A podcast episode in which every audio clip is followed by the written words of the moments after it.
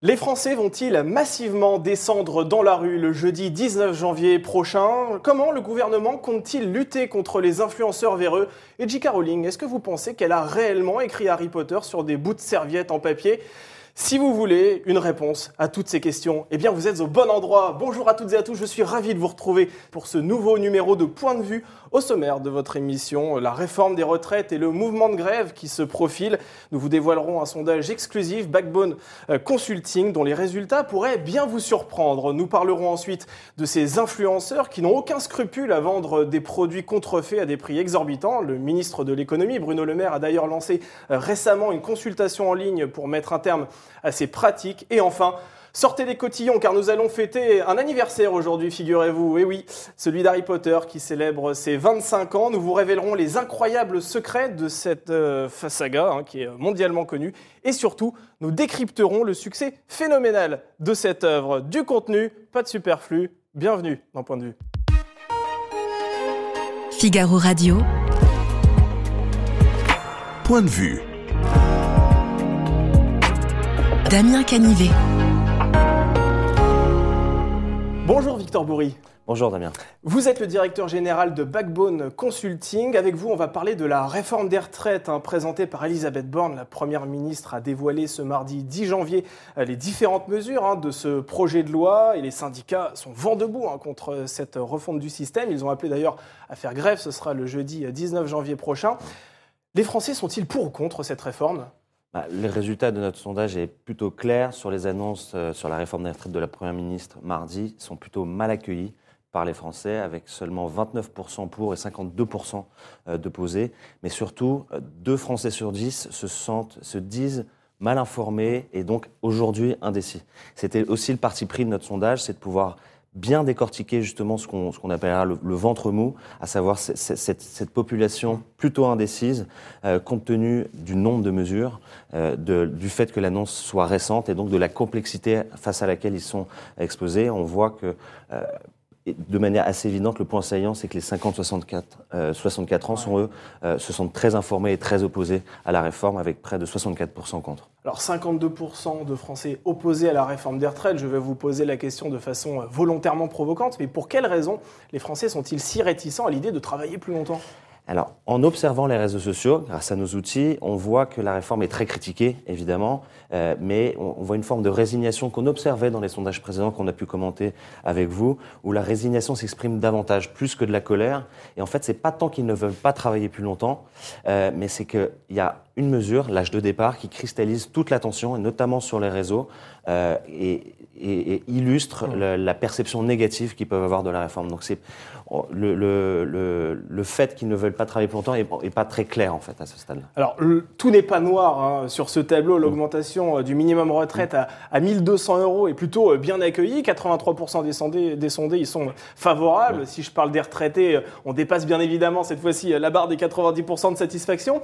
Est-ce qu'au final, les seuls qui sont contents de cette réforme, ce sont les retraités? Bah, Naturellement, compte tenu de leur position, ils sont dans une position, on va dire, plutôt confortable. Et d'ailleurs, dans l'ensemble des sondages, euh, année après année, sur le sujet de la réforme des retraites, ils ont répondu plutôt positivement, autour de 45%. On le retrouve ici, ils sont favorables à 46%. Euh, mais on voit ici que c'est davantage, euh, donc, ce que vous avez mentionné, l'augmentation du minimum qui, qui marque euh, cette population mmh. et l'ensemble des mesures à, à, à, à touche on va dire, sociale. Et donc la réforme est plutôt plébiscitée par les retraités. Alors parmi les, 52% euh, de, de Français qui se disent, euh, pour le moment en tout cas, opposés à la réforme des retraites, est-ce que vous avez le sentiment que certains pourraient finir malgré tout par se ranger derrière le gouvernement si jamais ce dernier faisait quelques concessions, ou bien ces 52% sont vraiment radicalement opposés, et quoi qu'il arrive, tant que le sujet sera sur la table, ils seront de toute façon contre cette réforme Alors les 52%, d'où la granularité de ce ventre mot, en fait, ces 52% se décomposent en 21%, 21% plutôt opposés et 21% tout à fait opposés. Ah et donc on voit euh, que le, le, ventre mou s'additionne de 18% et de 21%. Mmh. Et donc on voit que si d'autres mesures euh, sont, à, tendance sociale sont exposées, s'il y a un travail de pédagogie, de communication évident qui est fait par le gouvernement, les choses peuvent sensiblement bouger dans les prochains jours, prochaines semaines. C'est là tout l'enjeu du gouvernement et aussi convaincre ces 18% de sondés qui ne se sentent pas suffisamment informés pour exprimer une, opinion. Vous en avez parlé il y a quelques instants. Est-ce que dans les tout prochains jours, peut-être les prochaines heures aussi, le défi du gouvernement, ce sera vraiment de s'intéresser à cette population-là en particulier pour essayer de la faire passer et en tout cas de la faire accepter Exactement, dans la population. C'est un vrai enjeu de s'adresser à cette frange de population. On voit d'ailleurs que les Français sont, sont plutôt perdus. On le voit sur les réseaux sociaux. Beaucoup euh, de, de, tests euh, pour calculer, de simulateurs sont, sont, sont partagés. D'ailleurs, celui du Figaro est plutôt, plutôt bien réalisé. Et donc, en fait, les Français sont face à une complexité de mesures et d'informations. Et, et, donc, l'enjeu de convaincre et de faire de la pédagogie face à cette population est vraiment déterminant pour le gouvernement. C'est facile de convaincre un Français? À ça, le, paradoxe euh, de, français. Et du, coup, ça, ça justifie aussi l'utilisation, enfin, notre méthode de sondage, c'est avoir un sondage traditionnel et une, phase d'écoute et d'analyse de l'opinion en ligne qui permet, que si on pose la question aux Français, euh, de, on pose la question, ils sont évidemment, de, on va dire, de culture euh, souvent opposées. Mais quand on écoute en fait l'expression naturelle de leur opinion en ligne, la, réalité est sensiblement plus complexe. d'un point de vue purement euh, politique, les sympathisants de Renaissance et, les Républicains approuvent euh, la réforme quand la gauche, euh, dans sa globalité, et l'extrême droite la rejettent fortement. Il n'y a pas de surprise dans ces observations-là finalement. tout est plutôt logique. Tout est plutôt logique. Et d'ailleurs, le sondage dans l'ensemble est assez limpide. C'est qu'en termes de sensibilité politique, naturellement, les deux partis mm. qui se sont mis d'ailleurs d'accord sur sur le projet de réforme. Donc les, sympathisants Renaissance à 71% favorables à la réforme et chez les Républicains 49% favorables. On retrouve aussi cette, cette forme d'évidence dans les résultats sur la différence entre l'opinion des cadres qui sont à 41% favorables plus que les ouvriers, donc des professions plus pénibles, à seulement 17%. Bien sûr, et qui sont bien sûr réticents à l'idée de, repousser euh, l'âge légal du départ à la retraite. C'est d'ailleurs de ça aussi dont je veux vous parler parce que ce recul de l'âge de départ à la retraite fait partie des nombreuses annonces hein, qui ont été mmh. présentées euh, par Elisabeth Borne. Euh, il y a également l'accélération de, la réforme Touraine, les régimes spéciaux, en tout cas certains qui basculent euh, dans le régime général. Quelle est finalement la, mesure qui reste le plus en travers de la gorge des Français? Bah, On va dire que c'est une mesure qui est le symbole de cette réforme et du rejet de cette réforme. C'est l'âge à la, la, date du départ, l'âge à la retraite, excusez-moi. Et c'est facilement compréhensible parce que face à cette complexité, une fois de plus, euh, l'âge de départ à la retraite est, un, est, un, est un facteur, un élément, une donnée qui est compréhensible par tous, des plus jeunes aux plus âgés, et donc il est le totem, on va dire, de cette, euh, de cette réforme et de la contestation face à la réforme. Malgré tout, si on compare ce chiffre de 62% euh, avec celui de juin 2022, on se rend compte que l'opposition est un peu plus douce qu'avant. En l'occurrence, à cette époque, 67% des Français étaient opposés au recul de l'âge légal de départ à la retraite. Comment vous l'expliquez ça? Alors il y a plusieurs facteurs. Le premier qu'on vient d'évoquer, à savoir la, la, mise à disposition de mesures à, à, connotation plus sociale, on va dire, qui, euh, qui contribuent à cette érosion, et aussi la forme de lassitude qu'on observe, notamment sur les réseaux sociaux, face aux mouvements de grève qui ont précédé, au blocage du pays avec les, mouvements des Gilets jaunes, et de la récente grève aussi de la SNCF qui a laissé des traces. Et donc on voit qu'il y a une forme de lassitude et de résignation aussi face à ces mouvements de grève répétés dans le pays. Alors justement, la grève, on en parle, ce sera le 19 euh, janvier prochain, à l'appel de, de tous les syndicats. Comment la population accueille-t-elle cette euh, journée d'action? On voit que l'opposition forme à la réforme des retraites, en fait, nourrit aussi et, justifie le fait que l'appel à la retraite est plutôt, est plutôt à, la, grève pardon, est plutôt suivi. 65% des Français trouvent que ce mouvement est justifié. Et là encore, on retrouve ces différences entre les actifs, euh, qui, avec un soutien de 73%, et les retraités avec un rejet euh, de 54%. Donc les retraités, a priori, ne, descendront pas massivement dans la rue le, 19 janvier prochain Non, et puis d'ailleurs, la question que, se pose, que tout le monde se pose, notamment euh, dans, chez les médias, c'est savoir si cette grève marquera le début d'un hiver social. Euh, et le, donc on voit que le, soutien populaire est fort, mais beaucoup moins qu'au début des Gilets jaunes. Euh, le, score était de 74% euh, favorable à l'appel à la grève en novembre 2018, ce qui est beaucoup moins aujourd'hui. Comment vous l'expliquez ça justement? J'allais vous poser cette question. Est-ce que vous pensez que ce mouvement qui est en train de, s'amorcer peut prendre une envergure comparable aux Gilets jaunes? Vous, vous pensez que non? C'est beaucoup trop, en tout cas pour l'instant, c'est ce que votre sondage démontre. Pour le moment, il n'y a pas cet entrain-là du côté. Cet entrain-là, on voit que les convaincus, C'est-à-dire que même en, analysant l'opinion en ligne, on voit notamment sur, chez les syndicats, chez les politiques d'opposition, etc., on voit évidemment un mouvement d'opposition fort et convaincu qui appellera à la grève, qui sera dans la rue. En revanche, on voit justement ce que, ce que je vous disais, cette forme de résignation mmh. qui monte, qui, qui, qui, qui prend davantage d'ampleur et qui se tourne d'ailleurs en dérision. On voit certains tweets qui appellent à, à ce que Kylian Mbappé euh, intervienne pour, euh, pour faire arrêter la réforme des retraites. Donc c'est ce sentiment de, de, résignation qui occupe l'espace, d'autant qu'on est dans un contexte politique et international qui fait qu'il y a des préoccupations qui sont autres, parce que la réforme des retraites est évidemment parfois lointaine pour notamment la population euh, jeune. Et donc aujourd'hui, le, le, sujet du pouvoir d'achat, le sujet des factures d'électricité de fin de mois sont des sujets qui préoccupent les Français, qu'on retrouve sur les, les, réseaux sociaux, et ce qui justifie aussi cette forme d'érosion euh, dans, la, dans, la, lutte. Vous parliez de, de, de ces tweets humoristiques, mmh. justement, qui appellent Kylian Mbappé à prendre position. Vous, avec l'expérience que vous avez, est-ce que vous pensez que si une personnalité très appréciée des Français euh, prenait position, est-ce que vous pensez qu'elle serait capable de convertir ce ventre mou dont vous parlez à, aller dans la rue? Est-ce que ça, ça pourrait être l'étincelle? Alors, deux choses. Euh, oui, ça pourrait, mais je ne pense pas qu'une personnalité se risque à se positionner sur ce sujet dans les prochains jours. Alors, l'actualité récente a montré que les Français en avaient un peu ras la casquette. Hein. Des grèves, vous l'avez rappelé tout à l'heure, la, grève des contrôleurs euh, de la SNCF qui paralyse le réseau ferroviaire. On a également eu ces raffineries qui étaient bloquées et qui ont empêché de nombreux Français de, s'approvisionner en, en essence. Et pourtant, on se rend compte qu'effectivement, 67% euh, des Français soutiennent la grève. Est-ce que ça veut dire que nos concitoyens ont la mémoire courte ou bien avec la réforme des retraites, on est dans une autre logique? Non, c'est, à nouveau, c'est le paradoxe des Français et c'est le méthode, la méthode de questionnement. C'est que si on leur pose la question, ils vont avoir une forme d'opposition de principe, alors que l'analyse de, l'opinion en ligne dans l'ensemble des Français euh, révèle une réalité plus complexe. Une réalité plus mmh. complexe. Et euh, je voulais aussi souligner ce paradoxe parce que lorsqu'on regarde ce sondage, ça nous saute aux yeux. 65% des Français soutiennent la grève, on le rappelle, mais il y a aussi pourtant seulement 52% des Français qui sont opposés à la réforme des retraites. Ce qui veut dire qu'il y a plus de Français qui soutiennent la grève que de Français qui sont opposés à la réforme des retraites. Le paradoxe français. C'est le paradoxe dans, français. Sa, dans sa splendeur. C'est incroyable et, on ne le retrouve pas dans les autres pays. Non, et c'est là où on voit que le, les prochains jours vont être déterminants pour le gouvernement. La pédagogie qui pourrait être faite, l'utilisation des réseaux sociaux aussi pour atteindre des populations qui sont plus, on va dire, plus complexes à, à, convaincre, notamment les, les, plus jeunes, vont être déterminants dans les prochains jours. Est-ce que le 49.3 aussi pourrait être l'étincelle qui embrase le pays, selon vous?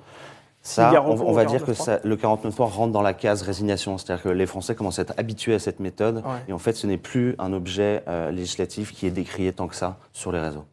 Merci Victor Bourri pour cette analyse très fouillée que vous venez de nous livrer sur ce plateau. Je rappelle que vous êtes le directeur euh, général de Backbone Consulting et on peut retrouver euh, donc ce sondage en détail sur lefigaro.fr. Figaro Radio. Point de vue. Damien Canivet. Ils sévissent sur Instagram, TikTok, Snapchat, Twitter, YouTube et sont suivis par des centaines de milliers, voire des millions d'abonnés. Ils proposent parfois des kits de blanchiment dentaire qui vous abîment les gencives ou bien même des shampoings toxiques qui vous abîment le cuir chevelu. Je parle bien sûr des influenceurs et plus spécifiquement de ceux qui s'adonnent à des pratiques douteuses face à ce phénomène d'ampleur. Le gouvernement a décidé de prendre le problème à bras le corps avec en première ligne le ministre de l'économie Bruno Le Maire. Écoutez. Je veux vous parler aujourd'hui des créateurs de contenu sur Internet, plus connus sous le nom euh, d'influenceurs. Vous en avez tous entendu parler, ils sont 150 000. Vous êtes des millions à consulter leurs avis, leurs recommandations dans le domaine de la mode, du sport, de la beauté, des voyages. Ils jouent donc un rôle dans notre vie quotidienne. Ça leur donne une responsabilité particulière. Parmi euh, tous ces euh, influenceurs, l'immense majorité d'entre eux respectent évidemment euh, les règles. Mais il y a aussi certaines arnaques ou parfois tout simplement certains oublis. On oublie de dire que on a été payé pour recommander euh, tel produit, tel site euh, ou euh, tel voyage. C'est ces écarts, ces manquements, parfois ces tricheries que nous voulons corriger avec la régulation de ce secteur. Mon objectif, il est euh, extrêmement clair. C'est d'abord de protéger les consommateurs, vous protéger contre euh, d'éventuelles arnaques. C'est ensuite accompagner les influenceurs qui sont responsables. Il faut juste que nous mettions euh, d'accord sur un certain nombre de règles, un certain nombre de comportements et qu'avec les influenceurs, nous bâtissions ce code de bonne conduite. Bonjour, gouverneur de Kervillers.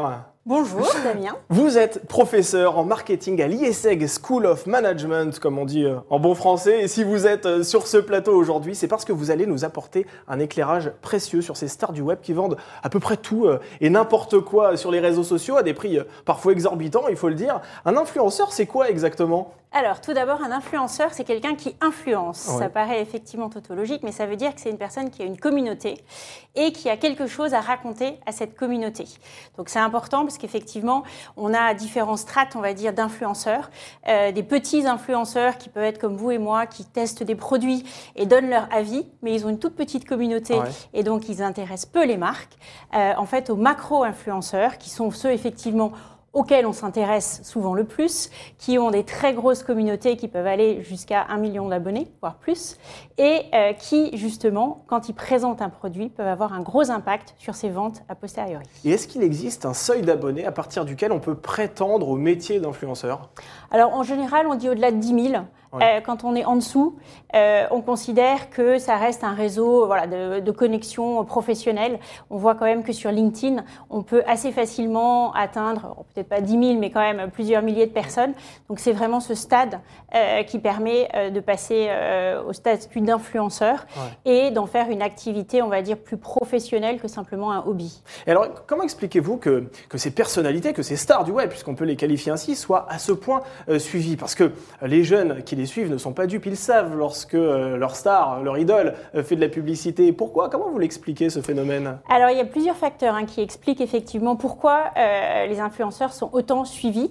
Tout d'abord, il faut savoir que c'est principalement les adolescents et les jeunes adultes mmh. qui sont donc sur les réseaux sociaux et qui vont les suivre pour plusieurs raisons. Déjà, une vraie méfiance des marques, de la publicité, on va dire classique. On voit bien qu'aujourd'hui, la publicité à la télévision ne fait plus autant recette, notamment au niveau des jeunes générations. Donc ils sont sur les réseaux sociaux, se méfient des discours des marques et en fait, ils sont aussi dans une période de leur vie où il faut créer sa personnalité, créer son identité et donc ils vont vouloir en fait suivre des personnes qui vont être un petit peu des personnes qui sont dans le vent, euh, qui génèrent les nouvelles tendances et ça va les attirer pour effectivement euh, finalement adopter les mêmes comportements, le même style de vie et les mêmes marques. Ensuite, il y a un autre effet, c'est que justement cette méfiance fait que on est toujours un peu, euh, euh, on va dire, dans le doute par rapport à un discours de marque et le mm. fait d'avoir des personnes qui ont testé, qui ont a priori une certaine expertise sur le sujet, mm. ça apporte aussi une caution sur un produit ou une marque. Alors c'est assez paradoxal parce que nous avons affaire et nous sommes confrontés à une génération euh, très informée sur les enjeux environnementaux. Or, on se rend compte que beaucoup de produits qui sont proposés sur les réseaux sociaux ne correspondent pas vraiment à leur valeur. Et pourtant, apparemment, ça génère de l'argent. Comment vous expliquez ce, paradoxe? Alors là, je pense qu'effectivement, au niveau des jeunes, euh, il y a vraiment un double discours. C'est-à-dire que d'un côté, ils veulent effectivement consommer moins, être plutôt dans la sobriété euh, et le fait de vouloir être sur des circuits courts. Et en même temps, ils sont très attirés Hmm. justement par euh, la mode, euh, par euh, le fait d'avoir une réputation, de faire, enfin, suivre un petit peu les codes, on va dire, de leur communauté. et donc, je pense qu'il y a une vraie tension, en fait, au niveau des jeunes entre le discours et les actions. Alors, ce n'est pas un épiphénomène, hein, le métier d'influenceur, puisqu'on en compte à peu près, dites-moi si je me trompe, 150 000 en France, hein, si je ne me trompe pas. Euh, et ces hommes et femmes sont, très suivis sur les réseaux sociaux. Ils font régulièrement la une de la presse en France. Ils sont très décriés. Et là, on va rentrer dans le cœur du, du sujet. Euh, qu'est-ce qu'on leur reproche à ces influenceurs? Alors, en fait, on partait au départ, on va dire, plutôt de quelque chose de relativement positif, c'est-à-dire des gens qui étaient passionnés, qui avaient une expertise, qui avaient mmh. quelque chose à raconter. On trouve en fait beaucoup d'influenceurs sur les domaines comme euh, les restaurants, le culinaire, les voyages, euh, la mode, le lifestyle. La maternité aussi. la maternité, exactement. Donc des personnes qui avaient une expérience, une expertise à partager. Et donc ça partait plutôt, si vous voulez, de quelque chose où on se disait, bah oui, euh, ils ont euh, finalement de la connaissance à, à partager. Et en fait, ça a intéressé les marques par rapport à tout ce qu'on a dit précédemment, le fait qu'il y a une méfiance des marques.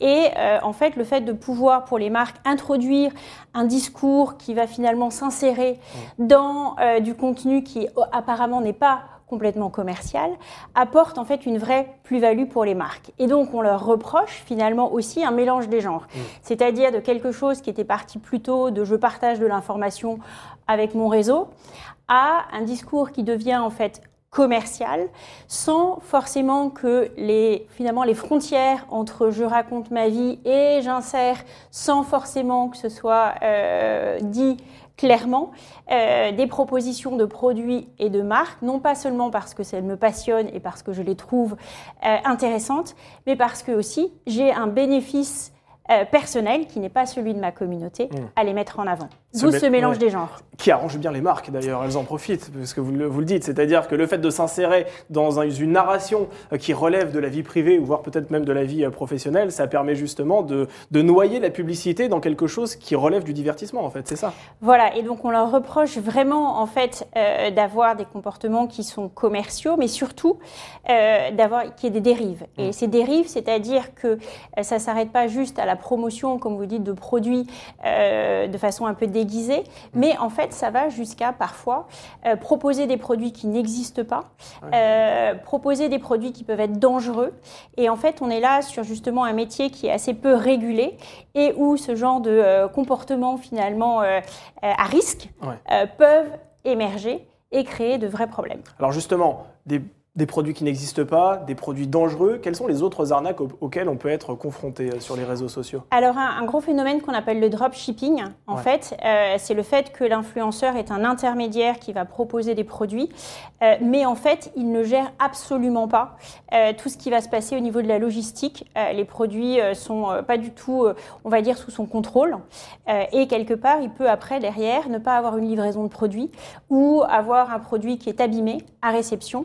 Et le problème, c'est que l'influenceur n'est pas responsable. C'est-à-dire qu'en fait, il est intermédiaire, mais euh, finalement, euh, le follower qui euh, a cru dans cet influenceur, finalement, ne peut pas se retourner contre cet influenceur. Donc c'est là où, en fait, il y a, vraiment un trou. Euh, en termes de législation qui fait que euh, effectivement euh, les pouvoirs publics euh, commencent à s'y intéresser. Alors je vais poser 5 secondes ma casquette de journaliste et me faire l'avocat des influenceurs. Est-ce que les influenceurs savent réellement qu'ils vendent des produits défectueux ou, ou contrefaits? Parce que si je vous pose cette question, c'est parce qu'un influenceur, comme vous l'avez rappelé, n'est pas en, di- en contact direct généralement avec les marques. Il passe par des agences qui font l'intermédiaire entre justement les marques et ces stars du web. À partir de ce moment-là, on peut imaginer que les influenceurs, en fait, ne savent pas vraiment ce qu'ils vendent. hein. Ils sont simplement, en fait, des hommes sandwich, si j'ose dire. Alors, euh, je dirais deux choses là-dessus. Tout d'abord, effectivement, on ne peut pas mettre tout sur le dos des influenceurs. C'est-à-dire qu'en fait, l'influenceur, lui, il est quand même au départ au service de sa communauté. Et en fait, on va dire que sa réputation est aussi en jeu. Et que si effectivement euh, il apparaît comme non crédible, il perd finalement euh, le bénéfice euh, de la crédibilité auprès de sa communauté. Et s'il perd sa communauté, il perd finalement toute son activité. Donc en fait, il n'a pas intérêt effectivement à ça.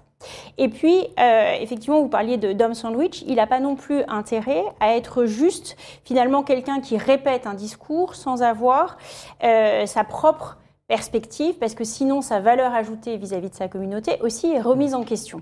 Donc l'influenceur n'a pas intérêt, en fait, à justement euh, ce que ces comportements déviants euh, se développent. Et c'est tout à, à son honneur et son intérêt de se former, de s'informer. Et là, on peut quand même lui demander de le faire, Ouais. pour effectivement euh, développer plutôt des comportements vertueux et puis assurer la pérennité de son activité. Justement, pour bien faire la différence entre ces influenceurs euh, qui vendent des produits défectueux et les autres euh, qui sont vertueux et qui respectent la loi, certains ont décidé justement d'être accolés, en tout cas d'avoir une image accolée à des labels. Est-ce que ça, ça fonctionne aujourd'hui? Il existe des labels, j'ai appris ça, d'influenceurs. Personne n'est au courant en réalité. Alors tout à fait. Donc en fait, c'est des initiatives euh, de euh, soit d'influenceurs, soit de marques, euh, soit effectivement euh, euh, d'agences qui veulent mettre en avant finalement le côté vertueux de certains influenceurs et puis bien différencier justement, comme vous disiez, différents types d'influenceurs. Le problème, c'est que déjà, il en existe plusieurs et pas un seul, on va dire, qui est établi et euh, euh, reconnu euh, au niveau national. Et puis, il y a la problématique de la formation à la fois des influenceurs, des marques et des followers. Il faut vraiment, en fait, que l'ensemble des acteurs reconnaissent un label euh, pour qu'il puisse être efficace. On retrouve ce problème aussi, par exemple, si on pense euh, à tout ce qui est environnemental, Oui. euh, où on a aussi en fait beaucoup finalement de labels, et puis on retrouve le- la problématique que certains créent les labels qui vont finalement le plus les arranger, et donc il y a besoin effectivement peut-être d'une entité externe. indépendante euh, qui va finalement définir les critères, ce qui est en train d'essayer de faire le gouvernement. Voilà, une entité externe indépendante, comme vous le dites, mais pour quelle raison Ça fait quand même dix ans qu'on parle aujourd'hui d'influenceurs, de ce métier qui est en pleine expansion. Pourquoi la loi n'encadre-t-elle pas cette profession?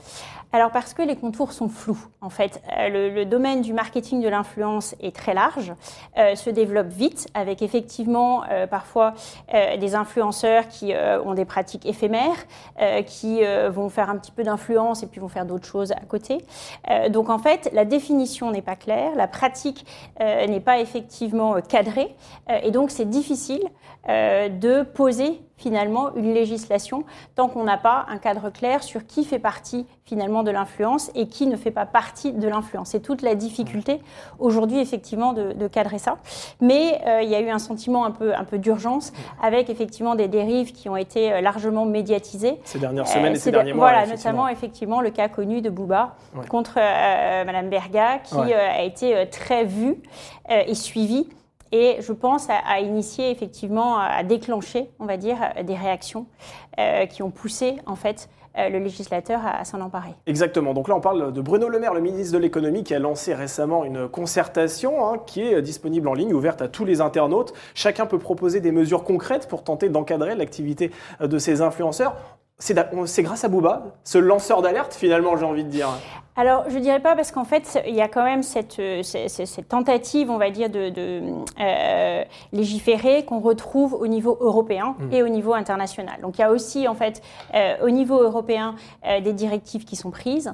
Et si on voit notamment aux États-Unis, qui ont été un peu précurseurs dans le, développement du marketing d'influence, il y a eu une vraie prise de conscience et aussi, en fait, la volonté d'encadrer. Donc, je veux dire que c'est un mouvement de fond parce que aussi le marketing d'influence continue à se développer de plus en plus. La plupart des marques aujourd'hui incluent dans leur budget de communication une partie marketing d'influence. Euh, et donc, au niveau mondial, on a besoin en fait euh, d'un cadre. Surtout qu'en plus, les influenceurs peuvent être dans différents pays. Donc, finalement, la notion de frontière euh, devient un peu caduque. Et donc, on va dire que la France, effectivement, initie des choses, mais elle n'est pas la seule. Vous parlez de l'échelle européenne, vous parlez de l'échelle nationale, tout ça on sait que c'est très long. À partir de quand, à votre avis, on aura vraiment un cadre législatif autour du métier d'influenceur?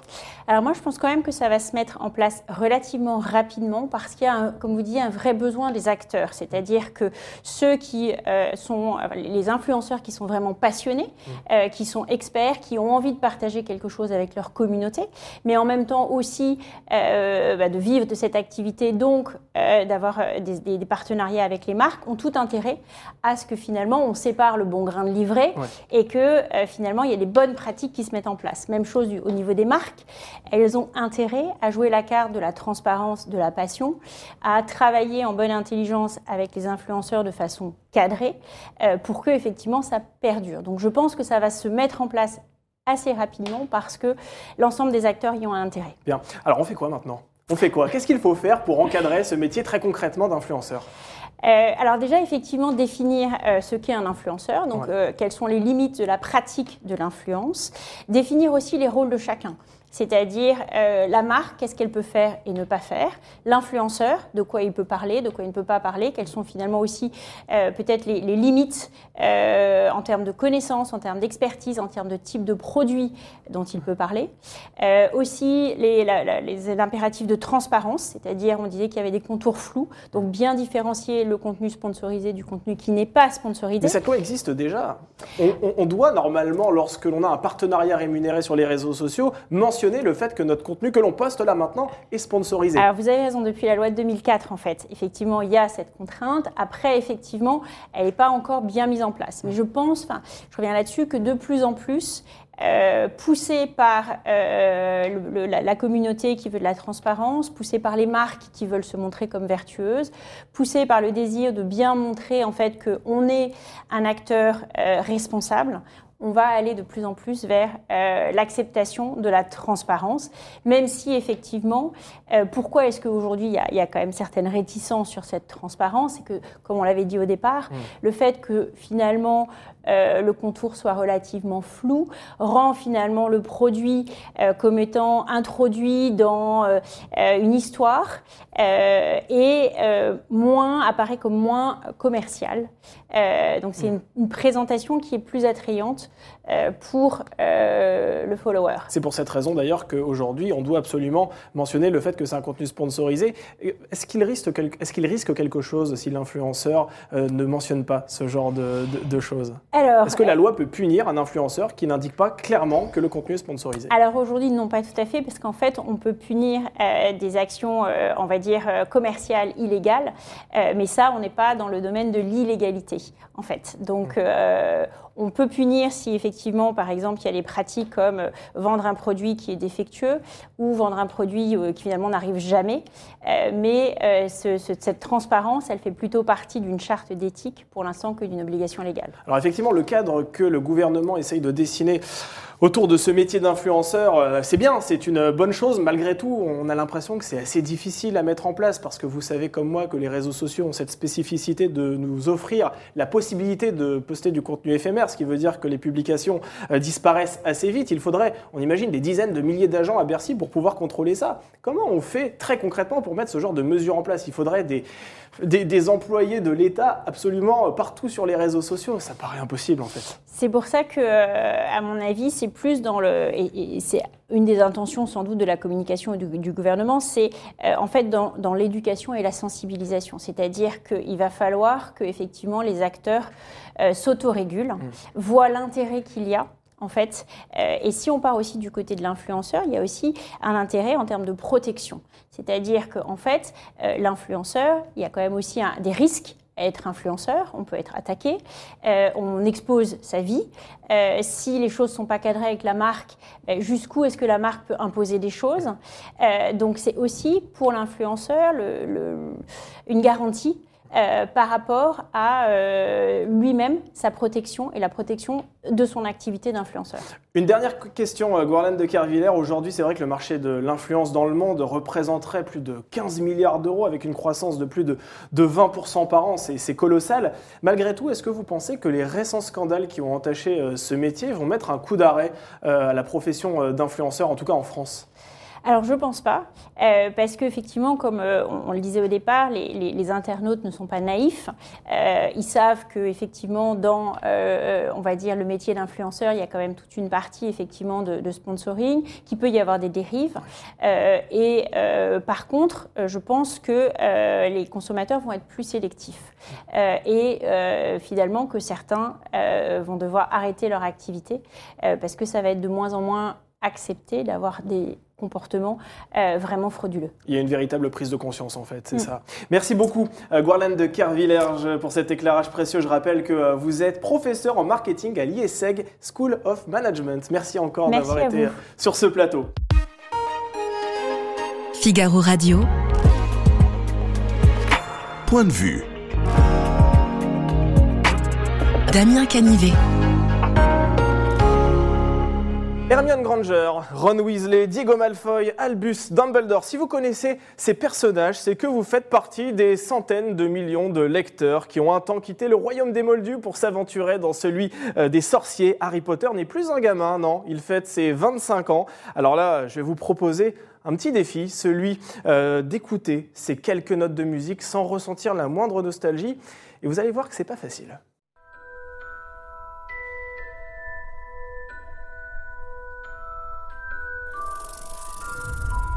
Tu es un sorcier, Harry. Bonjour Alice Develay. Vous êtes journaliste au Figaro littéraire et vous allez nous parler d'un illustre sorcier qui célèbre son 25e anniversaire. Déjà. Il- Ah ouais, déjà, vous voyez. On vieux. prend un coup de vieux aussi, nous. Il s'agit d'Harry Potter, bien sûr, qui a marqué des générations entières. Les chiffres sont incroyables, hallucinants. Au total, les 7 tomes ont dépassé la barre des 35 millions d'exemplaires en langue française. Est-ce que malgré tout, euh, le phénomène Harry Potter reste aussi puissant qu'en 1998 ou bien il a un petit peu de, de plomb dans la baguette, si j'ose dire? Maintenant, je pense qu'on on a tous vu récemment, ou même en hiver, partout, euh, des gens avec euh, les euh, écharpes aux couleurs de Gryffondor ou Ouais. de Serpentard. Donc ça continue dans la rue, ça continue dans les boutiques. Au-delà de ça, il suffit de citer quelques chiffres. Alors avec J.K. Rowling, il faut toujours faire un peu attention parce que les chiffres sont extraordinaires, donc on ne sait pas vraiment. Mais on est passé de 450 millions de livres dans le monde à 600 millions de livres. C'est sans commune mesure, c'est En extraordinaire. combien de temps? Bah, là, en l'espace de depuis la, sortie du dernier tome 2007 à aujourd'hui, on est Ah passé ouais. de 450 millions à 600 millions. Incroyable. Donc ça continue encore. Il y a tous les produits dérivés. euh, on peut citer le- les animaux fantastiques, on peut citer euh, les contes aussi qui ont été faits à côté euh, de Harry Potter. Mais au-delà de ça, euh, il y a aussi tout plein d'expositions qui, qui continuent d'exister. Les studios Harry Potter et parcs d'attractions. L'exposition qui était à, la- à Philadelphie, qui est passée à Vienne, arrive à Paris au printemps. Il y a aussi tout, tout plein de soirées qui vont être organisées à l'occasion du 25e anniversaire d'Harry Potter avec Gallimard. Donc euh, vraiment, ça continue et c'est pas prêt de s'arrêter. Ça continue, ça fait le tour des, des cours de récréation. Alors, j'aimerais qu'on se, pen- qu'on se penche un instant sur la naissance d'Harry Potter. C'est très intéressant, car euh, J.K. Rowling euh, a proposé son manuscrit à une dizaine d'éditeurs, et ce qui, avec le recul, est assez incroyable, il faut le dire, c'est qu'ils ont tous refusé de publier son livre. Comment vous expliquez que ces lecteurs, qui accessoirement sont un peu des professionnels du roman, soient complètement passés à côté de cette œuvre? Alors c'est une vraie et bonne question. Même euh, Barry Cunningham, qui est le premier euh, éditeur euh, Ouais. de Harry Potter, ne le sait pas. Il je eu au téléphone, on a parlé longuement. Il me dit encore qu'il ne comprend pas comment c'est possible que ces grands éditeurs soient passés à côté. Il avançait quand même une hypothèse que peut-être le livre était hors du temps, donc peut-être trop novateur. Et c'est vrai que J.K. Rowling avait ce côté novateur. Déjà parce que, euh, je pense qu'on a tous lu Bully Bill, Tom Tom et Nana, Ouais. Astérix, Lucky Luke, c'est des personnages qui, à travers les années, n'ont jamais grandi. Or, elle, quand elle propose euh, le, le manuscrit de Harry Potter, elle a tout de suite cette idée que Harry, il va grandir au fur et à mesure de ses aventures. Ça n'existe pas à l'époque. Donc ça, c'est déjà un premier, un premier point qui est genre, déjà euh, assez important. Et puis, on est à une époque où il faut resituer la chose. On est dans les années 90, donc 90, 97. Euh, la littérature jeunesse, ça n'existe pas. Il y a la littérature pour enfants, puis on passe à la littérature pour adultes. Ce qui est entre deux, c'est très périclitant, c'est balbutiant. Et donc là, J.K. Rowling, elle arrive et elle dit je vais ar- arriver avec quelque chose d'assez novateur. Et bon, bah là, en l'occurrence, euh, c'est vrai, ça va dépoter. Et puis, autre chose. Euh, lui, il, il se rend compte aussi que euh, le texte, il est bien écrit, euh, elle ne prend pas les lecteurs de haut, donc c'est à la fois pour les enfants, pour les adolescents comme les adultes, tout le monde s'y retrouve, c'est bien écrit, et puis ça parle de problématiques aussi adolescentes, ce qui est plutôt rare quand même encore à l'époque. Alors Barry Cunningham, ce génie qui a accepté de, de Voilà. publier ce, ce premier tome d'Harry Potter, il se doutait qu'il y aurait un succès à ce point incroyable. Absolument pas. D'ailleurs, il le reconnaît, il a dit Mais Alice, vraiment, j'aimerais vous dire que j'ai que j'ai senti le succès venir, mais pas du tout. Non, non, il a acheté la chose. Et Il est humble au moins, c'est bien. voilà déjà. Et donc, il, il est au restaurant avec J.K. Rowling, et J.K. Rowling lui dit Mais j'ai déjà les sept idées, les- l'idée des sept tomes en tête. Qu'est-ce que vous penseriez justement déjà de ces suites? Il lui dit Attention, attendons, attendons un petit peu quand même de voir comment va fonctionner ce, ce livre-là. Et puis bon, vous ne ferez jamais grande fortune de euh, la littérature jeunesse, donc évidemment, bon, c'est un running gag entre eux. Mais euh, au-delà de ça, en fait, il, il m'a expliqué qu'il avait acheté Harry Potter, non pas parce que ça parlait de magie, parce que c'était le combat des- des- du bien contre les forces du mal, mais parce qu'il y avait cette grande histoire d'amitié, cette grande histoire de courage chez Harry qui donnait le courage non seulement euh, d'oser euh, euh, avoir des opinions, mais le courage d'être soi. Donc, en fait, il expliquait que c'était pas tant cet univers magique que trouver la magie en soi pour justement devenir quelqu'un de magique. Et puis là où il a été aussi assez euh, audacieux, ce Barry Cunningham, c'est que quand il reçoit le manuscrit de J.K. Rowling, il n'est pas forcément euh, de première fraîcheur. Ah, ça, si c'est clair. Bah, il faut aussi rappeler une chose, et c'est c'est très important, vous avez raison, c'est que euh, à l'époque, on est donc en 97. Ouais. Euh, Internet existe, mais vraiment, on envoie les manuscrits sous forme de. À l'ancienne, quoi. À l'ancienne, quoi. Ouais. C'est vraiment une tonne de feuilles et ça coûte très cher. Donc, à chaque fois qu'un éditeur refuse, il lui renvoie le manuscrit. Donc, on peut imaginer effectivement que Barry Cunningham, qui est en fin de liste, bah, il récupère une espèce de pile de feuilles qui doit sentir un peu le café, le cigare et être euh, voir ces petits ronds de, de, de- de tasse, quoi. Pas- pas Alors top. justement, c'est vachement intéressant parce que Harry Potter est tellement hors norme, hors norme pardon, que l'on aurait tous aimé finalement voir de nos propres yeux la façon dont J.K. Rowling a écrit euh, ses aventures. On aimerait tous être, hein, vous savez, la- cette petite souris finalement qui s'introduit dans la chambre de J.K. Rowling. Dans quel contexte a-t-elle écrit euh, ce premier tome Harry Potter à l'école des sorciers? Est-ce qu'elle était euh, à l'ancienne justement derrière un bureau avec son stylo et, et son bout de papier? Alors déjà, en- elle l'a dit un peu Ah partout, mais en on est en 1990, elle est dans un train qui a du retard, bon, entre Londres et Manchester, je précise, et euh, d'un seul coup, elle a cette espèce de vision assez incroyable d'un petit garçon euh, avec les cheveux noirs, maigre, et elle se dit, euh, Oh, il faut absolument que j'écrive quelque Ouais. chose à ce sujet. Et là, d'un seul coup, elle se dit, il faut que j'écrive, mais elle a rien dans son sac, elle a pas de stylo, elle a rien. Donc, comme elle a 4 heures de retard apparemment dans ce train, elle essaie de remobiliser toutes ses connaissances et de tout conserver. Donc là, on est en 90. Après, euh, on, on est dans la même année, sa mère qui était très malade décède, et là, elle se dit, je vais au Portugal, je change d'air. Elle va au Portugal, elle rencontre son mari euh, avec lequel elle a un enfant, mais bon, le mariage tourne court. Mais déjà, elle commence à écrire euh, le premier tome d'Harry Potter et elle part du Portugal pour aller à Édimbourg chez sa sœur, avec déjà les trois premiers chapitres d'Harry Potter. Et à partir de là, donc, elle enchaîne un peu les déboires, elle, elle tombe en dépression, elle manque d'argent, elle vit des allocations familiales, donc c'est- un peu... euh, Ouais. Tout est sombre. C'est assez chaotique. C'est très chaotique, donc elle l'écrit quand même dans une perspective pas très joyeuse. Euh, elle va dans des cafés. Alors après, il y a tout plein de mythes qui disent qu'elle a écrit sur une nappe, elle a écrit sur une serviette, même un sac à vomi dans un avion. Enfin, un peu tout ça. Vous Donc, y croyez à ça, vous, personnellement? Ça fait partie du mythe et on a Ouais. vraiment très envie d'y croire en tous les cas. Et euh, combien de temps elle a passé? Ça, on ne sait pas trop. Euh, si on considère qu'à partir des années 90, à partir de cette vision, elle a commencé à écrire, ça lui a pris 6 ans. Et si on considère qu'elle a eu plein de faux départs, ce qui a pu être écrit à droite à gauche, plutôt 4-5 ans. Et elle l'a puisé où son inspiration pour écrire Harry Potter, J.K. Rowling? Parce qu'il faut quand même avoir euh, un subconscient assez particulier pour s'introduire comme ça dans un monde féerique avec des personnages, des détraqueurs. Enfin, elle a trouvé ça où exactement? C'est une bonne question euh, parce qu'elle n'a jamais vraiment euh, communiqué là-dessus. On sait que, par exemple, euh, sur la première, l'épigraphe du, du premier tome, elle fait référence à Échille. Mais hormis ça, c'est le lecteur qui va piocher à chaque fois les références à droite à gauche. Je reprécise qu'on est donc au balbutiement d'Internet. Aujourd'hui, pour nous, c'est très simple de trouver des références. Ah, que veut dire ce mot-là? On a Google. Mais à l'époque, c'est l'encyclopédie. Si par exemple, elle veut chercher un livre à la bibliothèque, mais qu'il est emprunté, il faut attendre une, deux, trois semaines. Donc bon, déjà, voilà, il y a ça. Donc les références, on peut voir des références chrétiennes. Bon, c'est quand même Harry Potter qui veut euh, se sacrifier pour le bien de l'humanité. Bon, Ouais. voilà, ça fait un peu écho à une autre histoire. Euh, il y a aussi les, les références gréco-latines, les références philosophiques, des références politiques. Euh, il y a eu un très bon livre qui a été publié par Blandine Le Calais sur l'histoire antique de Harry Potter, euh, qui fait mention justement de toutes ces références. Donc, par exemple, si, je, si je cite expecto patronum, ça veut Oui. dire en fait j'attends mon protecteur. Minerva McGonagall, Minerva, Minerve, c'est la déesse romaine de la sagesse, de la guerre. En fait, Qui chaque est une prof de Poudlard. voilà, C'est- exactement, c'est- pardon, ouais. effectivement, je pars du... euh, voilà. Mais effectivement, chaque personnage, en fait, son prénom fait référence à, à- à son trait de personnalité. On pense à- au professeur Rogue, qui est quelqu'un, en fait, d'un peu sauvage, un peu solitaire, bah, c'est exactement ça. D'ailleurs, il faut souligner que la traduction qui a été faite par Jean-François Ménard en français respecte exactement cet univers de J.K. Rowling, et c'est aussi ce qui fonctionne, ces mots-là, ça marche, tout le monde a en tête le moldu, même si on ne connaît pas C'est vraiment ça, il y a un Potter, c'est- lexique Harry Potter, c'est ça qui est incroyable, c'est qu'elle a réussi à faire rentrer finalement dans le langage courant euh, des mots qui n'existaient pas avant. Moldu, avant Harry Potter, on n'en entendait pas parler. Ah, voilà, le Quidditch aussi, c'est quelque chose qui, qui date d'Harry Potter, Voilà, ça exactement. Donc euh, la fédération de Quidditch, effectivement, qui est un sport, qui a même sa, com- sa compétition européenne, je crois même, Ouais. ça existe et ça vient de, de Harry Potter. Euh, oui, et puis Moldu, euh, Ouais. 10 points pour Gryffondor, on a tous cette référence, on, est tous euh, immergés dans cet univers, qu'on croit ou pas à la magie. Elle a inventé un véritable langage, absolument. Quelles sont les autres références que l'on retrouve très concrètement dans la dans l'intrigue d'Harry Potter Vous nous avez parlé des noms, hein, euh, euh, des, des, euh, Albus Dumbledore aussi, hein, qui, est- Oui. qui est le sage, hein, Oui. le, le directeur de Poudlard, l'école des sorciers. Est-ce qu'il y a euh, dans, dans l'intrigue aussi d'autres références que l'on peut retrouver? Alors, vous citiez Albus Dumbledore. Albus, c'est en, en latin Alba, le blanc. Ouais. Il a aussi ce personnage de sage, donc c'est la figure jupitérienne, la figure même du, du sage avec sa grande barbe blanche. Dans les références philosophiques aussi, on a plein de choses. Par exemple, je ne sais pas si vous vous souvenez de cette scène avec le professeur Lupin, lorsqu'il apprend à ses élèves à se défendre contre les épouvantards, ces terribles bêtes Oui. qui prennent la forme de nos pires peurs. En fait, euh, là, J.K. Rowling fait appel à- au, sto- au stoïcisme. Pourquoi? Parce qu'elle nous dit il faut arriver à, faire, euh, à, à ne pas craindre nos émotions. C'est parce que euh, nos craintes viennent d'une mauvaise interprétation de la réalité. Donc il il faut faire fi justement de nos impressions qui sont euh, déformées du réel.